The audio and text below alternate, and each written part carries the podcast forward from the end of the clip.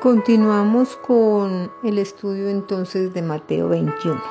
Esta vez vamos a mirar el título en la NBI de la, del versículo 23 al 27 es la autoridad de Jesús puesta en duda. Y vemos que los dirigentes religiosos de ese momento ya no cuestionaban lo que Jesús hacía, pues sus hechos milagrosos eran una realidad ahora cuestionaban su autoridad. Lo curioso de este pasaje es que quienes cuestionaban la autoridad de Jesús eran los jefes de los sacerdotes, dice acá en la NBI, y los ancianos del pueblo. Entonces mm, vemos que eran personas conocedoras de la palabra,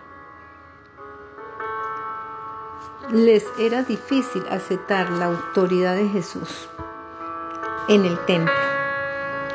Y pues es lo que vemos muchas veces. A nosotros nos cuesta aceptar la autoridad, someternos a sus mandamientos.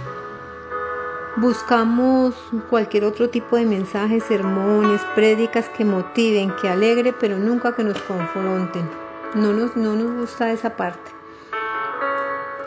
y sabemos como padres, los que somos padres, que, la autoridad también significa en algún momento confrontarlos, ¿no? Pero desafortunadamente como hijos no nos gusta eso, entonces por eso nos rehusamos a aceptar, al igual que estas personas, la autoridad de Jesús. ¿Y cuántas veces le reclamamos a Jesús le decimos, ¿por qué está sucediendo esto en mi vida? ¿Por qué me está pasando esto o aquello?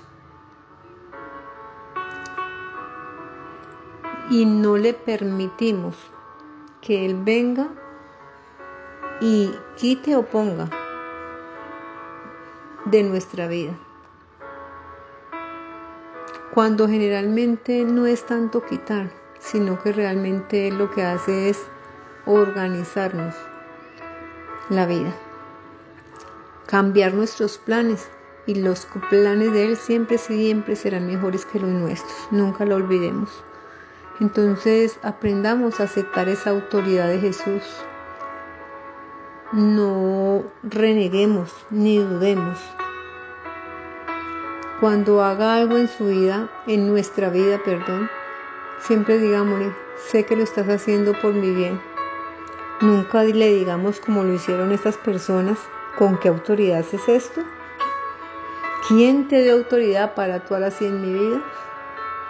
Aceptemos su voluntad que siempre es buena, agradable y perfecta.